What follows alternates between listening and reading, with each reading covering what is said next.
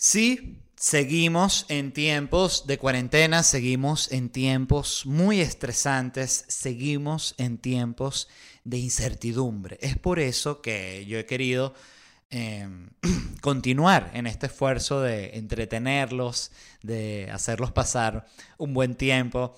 Y es por eso que hoy les quiero leer unos chistes. No son de mi autoría, son chistes clásicos de internet y yo los voy a leer, así como un músico que interpreta la música de otro artista, ¿no? Yo soy un comediante leyendo chistes de internet. Entonces, bueno, prepárense, reúnan a toda, a la, toda la familia frente a la bocina o donde sea que estén escuchando esto, frente a la pantalla y prepárense para reír. Este es el de las fresas, se llama. ¿Dónde vas, Antonio? A por estiércol para las fresas. Pero ¿por qué no te las comes con natas como todo el mundo? Este se llama el de la foca. ¿Qué le dice la foca a su madre? I love you, motherfucker. Uno de los médicos se llama, no de médicos. Doctor, tengo todo el cuerpo cubierto de pelo. ¿Qué padezco? Padece usted un osito. El del bus. Buenas, ¿cuánto cuesta el bus? Un euro. Pues que se bajen todos, que me lo quedo. El de las explicaciones. No sé, no sé qué me pasa, doctor, pero enseguida pierdo los nervios y me pongo a insultar a todo el mundo. Está bien, cuéntemelo todo. ¿Y qué cree que estoy haciendo, pedazo de imbécil? Y este es el último, otro de médicos. Parece que su tos está mejor. Sí, estuve practicando toda la noche. Dios.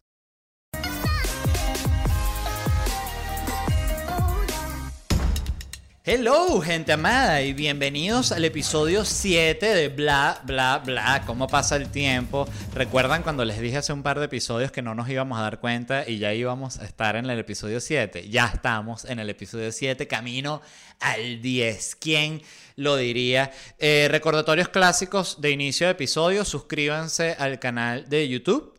El podcast ya está disponible en Spotify, en Apple Podcast, en Google Podcast y en tus nalgas podcast. Hay gente que me dijo, oye, lo busqué en tus nalgas podcast y no está. Bueno, obvio. Entonces, muchos temas de los cuales les quiero hablar hoy. Estoy decidido hoy a no hablarles del coronavirus. Que por cierto, ya YouTube dejó de desmonetizar los videos que hablan del coronavirus a buen momento, YouTube. Bueno, el punto es que eh, les quería hablar de un reality que vi en Netflix que se llama Too Hot to Handle que la traducción en español sería algo así como que demasiado rico para no malo. Así lo presentarían en, en Venevisión, por ejemplo. Y este jueves, demasiado rico no malo. El reality a las 7. ¡Qué marginal! Por Venevisión. No somos chavistas. Bueno, entonces, em, este reality es muy, muy interesante porque fíjense lo que hacen. Agarran a seis papis y seis mamis, ¿no? 12 modelos y los meten en uno de estos resorts. Parece que al principio que es uno de estos realities clásicos tipo The Real World o de cualquiera de estos de convivencia, ¿no? Que simplemente la, la cuestión es encerrar a la gente y ponerla a convivir y ver sus conflictos, ¿no? Esta gente, toda deliciosa, llegan todo tipo de mujeres, mujeres exquisitas, hombres exquisitos, todos jovencitos, como de 20 años, con un queso tan, tan, tan heavy muy, muy grande el queso, muy grande el deseo sexual que van llegando y ellos no lo pueden ni ocultar porque los van soltando. Llega primero una jeva, ay, no ha llegado nadie, se sirve como una, copa de champaña y llega uno de los morenos. ¿Qué pasó, mi amor? Un placer. Ay, qué bello. Y tú con esos tatuajes tan guapos y tú, mi amor, con esas nalgas tan... Se empiezan de una y se empiezan a atacar, a coquetear todo el mundo con un queso y cuando hacen los, los confesatorios, el confesionario que es cuando el personaje del reality habla a la cámara y habla sobre lo que está, sobre lo que él está viviendo, tú ves que todos los confesionarios son el tipo que sí, le voy a echar una acogida a Chloe y después Chloe, le voy a echar una mamada de huevo a Harry y después Harry, le voy a echar una mamada de cuca a Mary y después Mary, le voy a echar una mamada de culo a Tom y Tom, me voy a echar una paja yo solo y así va, ¿no? Todos deliciosos, como les digo, todo tipo de personas, todos, repito, jovencitos de 20 años, que cuando uno tiene 20 años, el queso es tan grande, el deseo sexual es tan gigante que la vaina duele, que tú estás ahí, ¡ay! ¿Qué, ¿Qué pasa, chamo? ¡Ay, que me duele el cuerpo de tanto queso! ¿Cómo se hace para tirar? Ni saben, es una época muy, muy confusa, ¿no? Entonces este programa, a ellos les dan, de manera totalmente maliciosa, 12 horas para que interactúen, para que interactúen entre ellos, ¿no? Y todos ya empiezan, obvio, la gente se empieza a cuadrar, y este, incluso entre ellos hablan los hombres, mire, ¿a ti qué te gusta y quién te vas a coger tú? No, yo me voy a coger este, este me gusta tal, ¿no? le viste tal las tetas, era que divina y tal, esa como lo mamará, están todos así, ¿no? Y las mujeres igual, viste que este, el huevo y coño, está papiado, me quiero que me coja. Todo la misma, mostrando lo básico que somos todos. Y además también hay otra cosa hecha con malicia en el reality y es que eligen a unos participantes más brutos que nadie, como esta gente que lo único que hace es estar bella y rumbear, que no que tenga nada malo, pero bueno, no es la actividad más eh, eh, que alimenta el intelecto, ¿no? Como, como quien diría o como quien se sudiría. Así, así hablo yo porque yo también soy un ignorante. Entonces, meten a toda esta gente ahí, ¿no? A, que tengan tremendo queso. Y una cosa buenísima, es que no tiene host el programa, o sea, no hay animador. El animador es como una especie de Alexa que parece realmente un objeto que es como una especie de estas Em, ¿Saben esos objetos que se ponen en las casas que es como una vaina que suelta un humo, como un aromatizante? Que es esa, como una lámpara que cada una vez a la hora hace que... Y suelta como un humito. Bueno, es como una vaina, así es el, el host, el animador, y es una voz robótica que dice, hola, soy Lana no acaben en las almohadas. Entonces esta persona es el host, ¿no? Y ya cuando esta gente está todo el mundo a punto de cogerse, que ya han pasado las 12 horas, los reúnen a todos y les dicen cuál es la misión del reality. Y les dicen que la misión del reality es que ellos no pueden coger y que hay un premio de 100 mil dólares, que además es grupal, eso sí no me gustó. Entonces la cuestión del premio es para todos, o sea, no es por eliminación, sino es para todos. Y a medida que se vayan como rompiendo reglas, eso lo que hace es que le resta dinero al, total, ¿no? Por ejemplo, una pareja en el primer día, después de que le dicen que ya no pueden hacer nada, se dan unos besos y al final del día les dicen, no, que se dieron los besos, cuesta 3 mil dólares, van a ser 3 mil dólares menos a los 100 mil de penalización. Lo cual me hizo pensar, si el beso está en 3 mil dólares, la mamada que estará en 10 mil, ¿no? Y la acogida como en 20, 25 mil. No sé.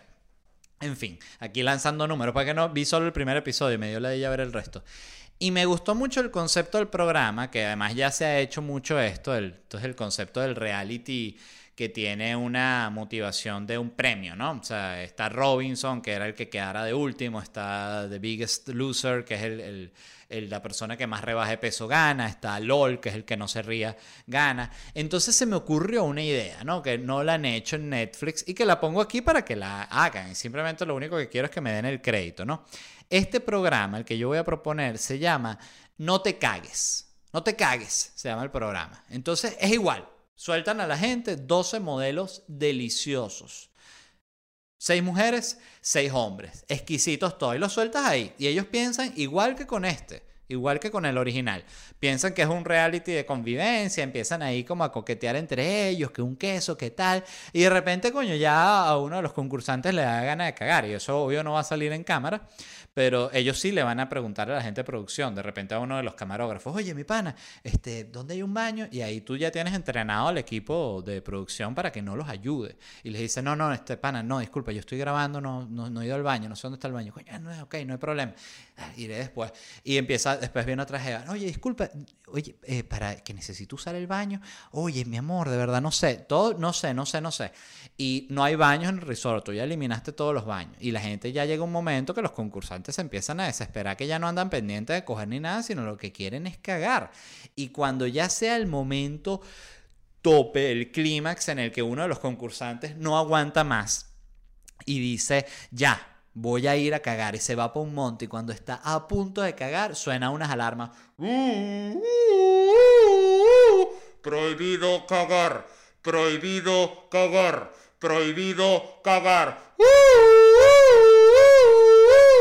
Increíble, entonces todo el mundo se caga, prohibido cagar, ¿cómo es esto? Vayan todos al departamento central. Y ahí los llamas y les dices que el objetivo del reality es que gana el último que no se cague. Y el último que no se cague además gana un millón de dólares para él solo. Este programa se llama No te cagues. Vean qué buen nombre, ¿no? ¿Y cuál es el objetivo? Que no te cagues. Y es increíble, me parece una muy buena idea porque cada eliminación es mucho más divertida. Las eliminaciones en los reality siempre son y que, y el eliminado de esta semana es Rebeca. Entonces la típica, ah, y se va ya, ¿no? Esto, cada eliminado es una persona que se caga, que está aguantando y que, ay, me duele. Ay, tengo que aguantar para ayudar a mi familia. Ah, me cagué. Y ya, eliminado. Increíble. Deberían hacer ese programa en serio. Se llama No te cagues. Un millón de dólares de premio en No te cagues. Pregunté en mi Twitter sobre un tema que me parece interesante y la pregunta fue la siguiente. Dije, ¿sobre qué temas creen ustedes que no se deben hacer chistes? Eh, muchas, muy variadas las respuestas. Muchas dijeron que no había una limitación, que se podían hacer chistes sobre todo, pero los que dijeron, dijeron temas en específicos, muchos coincidieron. Uno que repitió mucho fue la pobreza, por ejemplo. No, está mal hacer chistes sobre la pobreza. Yo estoy eh, en desacuerdo con esto. ¿Por qué? Porque mm, creo que en este caso no hacer chistes sobre la pobreza es quitar la atención sobre ella. Y además hay pruebas. Fíjate, Chaplin, por ejemplo, era, su personaje era un mendigo, literalmente. Y era una escena muy famosa y cómica en la cual el tipo está tan hambriado que se prepara una bota eh, eh, hervida al agua y se la come con cuchillo y tenedor y te ríes porque da risa que esté pasando tanta hambre, pero justamente eh, se pudiese decir que es una crítica más, yo creo que es simplemente la situación que está pasando el personaje. El Chavo del 8, que a mí no me gusta, nunca me ha gustado, la mayoría de los personajes son pobres y gran parte de la, de la joda del Chavo del Ocho es la pobreza. Fíjense que incluso la doña Florinda, que es la como la rica de la vecindad, es otra pelabola también. Es una mujer que vive de, la pensión, es una, una, viuda, ¿no? Y está empatada con un profesor. O sea, la, la millonaria de la vecindad es otra pobre y eso también me parece genial. Y por ejemplo, en South Park, eh, el personaje de Kenny, parte de la joda era que el tipo es, pobre y la familia es marginal y siempre se están cayendo a curda y se pelean y se insultan y se caen a coñazos y da risa porque es así, lamentablemente. Eh, otro que se repetía mucho fue enfermedades, que también me parece que mm, dependiendo de la enfermedad, porque hay enfermedades que son cómicas, hay, por ejemplo, hay enfermedades sexuales que son graciosas, y hay enfermedades mentales como el síndrome de Tourette, que es cómico también, entonces creo que depende de la enfermedad y depende evidentemente de cómo, de cómo se haga, porque incluso sobre el coronavirus se, ha hecho se han hecho chistes geniales y se han hecho porque simplemente es el tema que está en todos lados y no el chiste para en ningún momento está exaltando muerte ni nada por el estilo, sino lo que está es como liberando. Este me pareció interesante. Eh, mucha gente escribió abuso infantil y violaciones. Coño, este estoy eh, en gran parte de acuerdo porque es muy, muy jodido. Fíjense que Chappelle, Dave Chappelle y Louis C.K. logran hacer chistes sobre las violaciones y sobre el abuso infantil pero logra ser cómico porque lo elaboran de una manera tan perfecta que es más lo cómico que lo hiriente, que siempre ahí donde está el, el, el juego en ese sentido y por eso tú ves que son los maestros de la comedia quienes pueden tocar cier- ciertos temas porque tienen la madurez para hacerlo mientras demasiada gente se da coñazos en el intento. Uno que leí y que me pareció particular porque es uno con el que, con el que tuve una experiencia es que está mal burlarse de las personas con discapacidad. Ok, yo tengo una experiencia res- respecto a esto. Eh, a mí me eliminaron una cuenta de Instagram a raíz de un chiste sobre Stephen Hawking. Para quien no lo recuerde, Stephen Hawking murió hace un par de años, eh, hace casi que exactamente dos años, y él era muy, muy famoso por su trabajo en la teoría de los hoyos negros, pero era también muy famoso por ser un discapacitado famoso. Y cuando murió yo decidí hacer un chiste, el chiste que yo hice, voy a, voy a poner un, una captura ahí, pero yo básicamente lo que hice fue publicar una foto de Stephen Hawking en la silla de ruedas eléctricas, ¿no? Pero de forma de que se viera solo el, o sea, la foto le corté la cabeza, de forma de que solo se viera el cuerpo y la silla. Y yo, yo publiqué esa foto con el pie, se vende silla de ruedas eléctrica, poco uso, lista para viajar. Ese fue mi chiste, ¿no? Entonces, fíjense el análisis desde mi, desde mi lado yo dije, está bien, pasa, ¿por qué? Porque no digo su nombre, eh, no muestro su cara y no digo que se murió. Y dije, está perfecto, si no muestro nada de eso, no digo nada de eso, estoy cubierto, pero no, yo me equivoqué, es la verdad. Y la rechera, y cuando digo que me equivoqué, me equivoqué en cuanto a la reacción, no me equivoqué de que me arrepienta, no me arrepiento de hacer el chiste en lo más mínimo, ni siquiera con las consecuencias que tuvo. Pero la rechera que despertó el- la publicación fue tan, tan, tan, tan, tan, tan grande que empezó a gente a comentarme y a insultarme, gente que, que no me seguía, llegaba a la cuenta enviada de otro lado y se empezaron a todos como organizar y finalmente, ¡pup! eh, denunciaron tanto la publicación que esto se que la eliminó Instagram, ¿no? Pero entonces yo dije, ya eso me había pasado antes, no pasa nada, pero entonces la gente que estaba como más ensañada conmigo se empezó a meter en publicaciones viejas, fotos mías y cualquier cosa y a comentarme, "Ah, borraste de lo de Stephen Hawking, te cagaste." reflexionaste. Y a mí esto me dio un nivel de ira porque yo no había borrado yo la vaina. La había borrado Instagram. Yo no estaba arrepentido del chiste de Stephen Hawking. Entonces me molestó mucho ese nivel de pedantería y grabé un video diciendo, hey, quiero que sepan que la publicación de Stephen Hawking la borró Instagram. Yo jamás borraría algo porque se ofendan ustedes huevones. Y eso fue un nivel de arrechera que desperté con ese video que ya lo de la silla pasó a ser secundario. De hecho, hubo una un artículo que salió de un medio chavista que se llama Lechuguinos. Salió un artículo que me encanta y yo lo, lo, busqué ahorita para leérselos. El, un artículo sobre el día que me, me eliminaron la cuenta, ¿no? Se los leo. Dice así, el titular. Por degenerado humorista, entre comillas, Led Varela se burla de Stephen Hawking e Instagram le cierra la cuenta. Y aquí empieza el texto, ¿no? A Led Varela le salió el tiro por la culata al querer hacer un chistecito burlándose de la condición de Stephen Hawking a propósito de su muerte.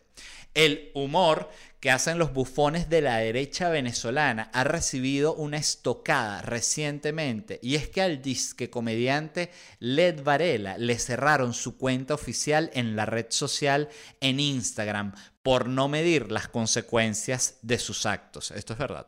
Después de la muerte del afamado astrofísico Stephen Hawking, internautas homenajearon su trabajo y aportes a la ciencia, pero a este personajillo se le ocurrió burlarse de su condición física al contar un chiste sobre la silla de ruedas que utilizaba. Luego de la publicación, la reacción en la red social se hizo inmediata, repudiando la actitud degenerada de este personaje. Y esta es la mejor parte del artículo. Que hasta la loca de Erika de la Vega le salpicó el tierrero por haberle dado me gusta a la publicación. Esto fue algo genial que pasó. Y es que Erika, cuando yo publiqué esto, Erika de la Vega le dio like y solo por haberle dado like, o sea, ni siquiera comentó jejeje, no, no, no, le dio like. Ya había demasiada gente tirándole coñazo. Erika, te debería dar vergüenza dándole like a semejante porquería de esta pedazo de mierda. Así de, fea se puso la gente, ¿no? Y el artículo termina diciendo, a pesar de que muchos justificadores de oficio defendieron a Varela, fueron más los rechazos que la risa. Esto, debo decirlo, es totalmente cierto. O sea, yo no me arrepiento del chiste, a mí me sigue pareciendo un chiste bueno, pero debo aceptar que, que, la rechera fue mucho más que la risa, es la verdad. Y eso también aquí debo confesar, yo estoy bastante acostumbrado al, al odio en redes sociales, o sea, desde, desde mis inicios en la comedia. Yo recuerdo que la primera vez que yo tuve un problema por redes sociales fue cuando mm, dije algo de la MUN, del modelo de las Naciones Unidas, eh, que ni siquiera recuerdo qué dije, pero me imagino que algo dije que eran unos mimados que van a viajar para allá, qué sé yo, alguna cosa así dije. Y bueno, se me arrecharon muchísimo y me dijeron que qué bolas, que eso era importantísimo y tal. Y yo me puse a responderles a algunos. Yo en ese momento era muchísimo más confrontativo también, coño, estaba más chamo. Y recuerdo que llegué a hacer trending topic ese día a, puro coñazo con los muchachos de la Moon. Otra vez que recuerdo fue una bien particular, en mi parecer, porque además me quedó un gran aprendizaje. Y es que fue cuando la oposición ganó la Asamblea Nacional en Venezuela en el año, coño, eso habrá sido que el año 2014, fue esa, no recuerdo exactamente el año, cuando ganó la Asamblea con, con mayoría absoluta la oposición, ¿no? El presidente de la Asamblea era Enrique, eh, Enrique Henry Ramos Ayub. Y Ramos Ayub mandó a sacar unos cuadros de Chávez que estaban en la asamblea, ¿no? Así pataneado. ¡Sácame esos cuadros! ¡Sácame esos cuadros aquí! ¿no? Y mandó a sacar los cuadros y eso fue aplaudidísimo por todo el país, ¿no? Saca esos cuadros de Chávez, porque claro, Chávez representa todo lo, el, origen de, de, toda la desgracia que vive actualmente el país, ¿no? Y cuando yo vi esto, yo dije, claro, ¿esto qué es? Esto es un acto simbólico. ¿Por qué? Porque el sacar los cuadros de Chávez no va a hacer que mejore la economía, el sacar los cuadros de Chávez no va a hacer que mejore la educación en las escuelas, el sacar los cuadros de Chávez no va a mejorar la situación en los hospitales. Es un acto simbólico.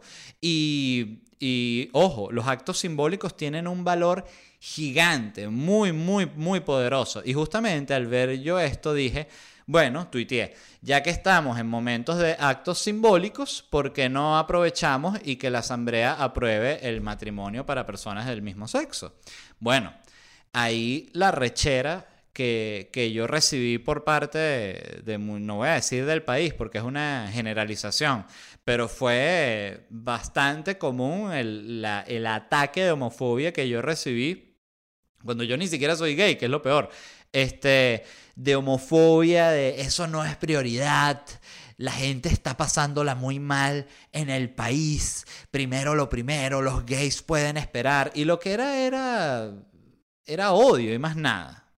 No era más que odio lo que mostró la gente ahí. Porque de nuevo, es un acto simbólico. A mí me parecía importante que uno, un acto simbólico fuese que las personas en Venezuela, independientemente de, su orientación sexual, pudiesen tener los mismos derechos. Y eso me parecía un acto simbólico apropiado por parte de la Asamblea. Pero recibí mucho coñazo por eso. También fui trending topic, recibí mucho, mucho hater. Y después, la última fue cuando sucedió esto de la cuenta de Instagram. Y ahí quiero eh, cerrar con un tema, que es el que me pareció a mí más, el, que yo me, me quedó como de aprendizaje. Yo recuerdo que yo tenía una concepción de la libertad de expresión que era la siguiente yo veía que cuando la gente que, era, que eran haters o que no les gustaba mi trabajo o que yo les sabía culo lo que fuese, me hacían comentarios negativos en, en, Twitter o en Instagram, yo decía, bueno, esa es, la, esa es la libertad de expresión, la verdad. O sea, igual a mí no me guste, yo tengo que eh, poder asumir el comentario negativo del otro porque esa persona está en su derecho de, sí, de expresar que no, que no le gusta. Perfecto. Eso era lo que yo pensaba y yo pensé eso durante muchos años. Pero cuando me sucedió lo de la cuenta, yo recuerdo que cuando publiqué el video diciendo que yo no había borrado lo de Stephen Hawking y que se fuesen para la mierda o lo que dije, el odio fue muy muy grande y yo veía cómo la gente se organizaba para denunciarme la cuenta. Y de nuevo, repito, yo no nunca violé las condiciones de Instagram, que es el punto detrás de todo esto. Eh, fue un chiste. Yo no llamé al odio, a nada. Entonces, ok, perfecto. Yo vi cómo la gente se empezaba a organizar y yo dije, ¿será que a esta gente que las veo como organizando, bloqueándome la cuenta o para que me denuncie, ¿será que las empiezo a bloquear? No sabía. Eh, pero yo sentí que la cosa se estaba poniendo como rara. El punto es que fueron tantos, tantos, tantos los comentarios, tantas las denuncias que Instagram me terminó borrando la cuenta por completo. Y yo nunca la pude recuperar. Y aquí este es otro dato interesante para que ustedes lo sepan. Eh, Facebook es una vaina gigante de millones, billones de miembros. Tiene esa, esa red social. Lo mismo pasa con Instagram y lo mismo pasa con Twitter y lo mismo pasa con TikTok y con todas las que existan. Pero en lo que a mí me sucedió esto, que yo dije ya va, aquí la gente lo que hizo fue usar la herramienta de denuncia de la manera incorrecta, porque me están denunciando la cuenta cuando yo efectivamente no he violado los términos principales de, de las normas de usuarios. Pero yo veía cómo se organizaban y cómo finalmente llegaban, lograban la eliminación de mi cuenta. Esto a mí me dejó impactado, porque yo me di cuenta en, en ese momento que, coño, que esa gente estaba usando mi plataforma para volverme mierda a mí. Y fue cuando yo dije, ya va, esto es una concepción errónea de la libertad de expresión que yo tengo. Existe la libertad de expresión, pero desde tu cuenta. Si tú quieres decir que yo soy una mierda, no hay problema, dilo desde tu cuenta, no desde la mía. Porque yo lo que me di cuenta en ese momento es como que yo era como un canal, o tu red social, vamos a decir, funciona como un canal a través del cual tú estás expresando cosas y por otro lado tienes el, todo el tiempo una persona aquí gritando, este bicho es una mierda, este bicho es una mierda, eres una mierda, muérete. Que está bien, chévere, pero hazlo desde tu cuenta y que te lea la gente que te sigue a ti, no la gente que me sigue a mí. Y yo lo que, el punto aquí para concluir, es que me, me llamó mucho la atención cuando pasó esto en Venezuela con Richard Linares, que es un entrenador físico que tenía eh, unas guacamayas, que son animales exóticos, y había una mujer que era una, tengo entendido, una defensora de animales que siempre estaba llamando la atención en su cuenta, diciendo no publiques las guacamayas, son animales exóticos, no promuevas el tener eh, animales exóticos. Y este tipo Richard Linares se ofendió, se llegó un momento de ira que no la aguantó más y expuso a esta mujer y dijo, esta mujer quiere que me saquen, que me quiten mis guacamayas, quiere que me jodan. Y la gente se empezó a organizar y lograron que le denunciaran la cuenta y se la eliminaran. ¿Qué sucede ahí? Esto es una actitud de, turba, eh, iracunda, maldita, degenerada, que usa esa herramienta de denuncia para joderte abiertamente, cuando ellos saben que esta mujer, en el caso, porque incluso en mi caso, tú pudieses decir que por haber hecho yo un chiste sobre un discapacitado, estaba llamando algún tipo de odio, está bien. Entonces vamos a decir, elimíname la cuenta, perfecto, usaron bien la denuncia. Pero en este caso, con esta mujer que era una defensora de los animales, le eliminaron la cuenta por puro odio y por pura rechera y por puro uso malicioso de la herramienta. Y a esa gente, si hay alguien que haga eso y que esté escuchando esto, coño, no lo hagan, porque es un mal uso de la herramienta. Lo digo por vigésima no sé cuánta mierda vez.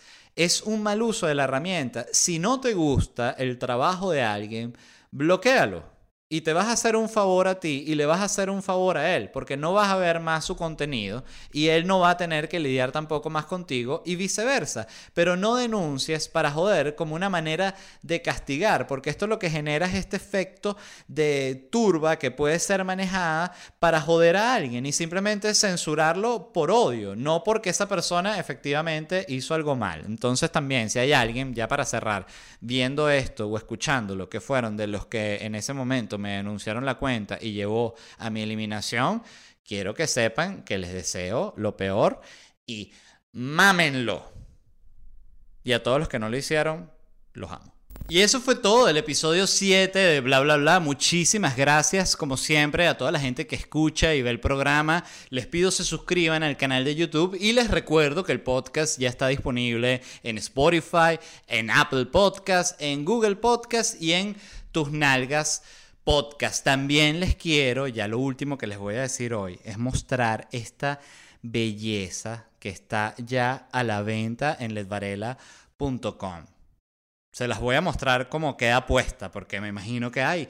¿Y cómo queda eso? ¿Cómo me voy a ver cuando me la ponga? Bueno, ya vas a ver. Eh, es una muy buena playera. Eh, principal característica, yo fumando.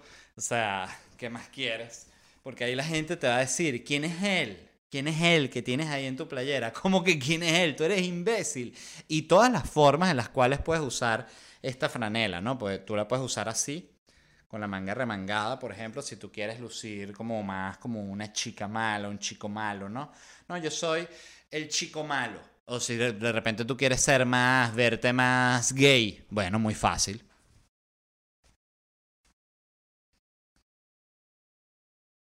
¿Quién te va a decir que no luciendo así? Hola baby, ¿cómo estás?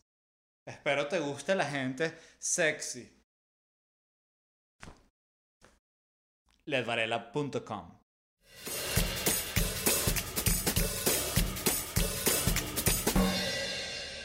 Hey guys, it is Ryan. I'm not sure if you know this about me, but I'm a bit of a fun fanatic when I can. I like to work, but I like fun too. It's a thing. And now the truth is out there. I can tell you about my favorite place to have fun Chumba Casino. They have hundreds of social casino style games to choose from, with new games released each week. You can play for free anytime, anywhere and each day brings a new chance to collect daily bonuses. So join me in the fun. Sign up now at ChumbaCasino.com. No purchase necessary. Group. Void were prohibited by law. See terms and conditions. 18 plus.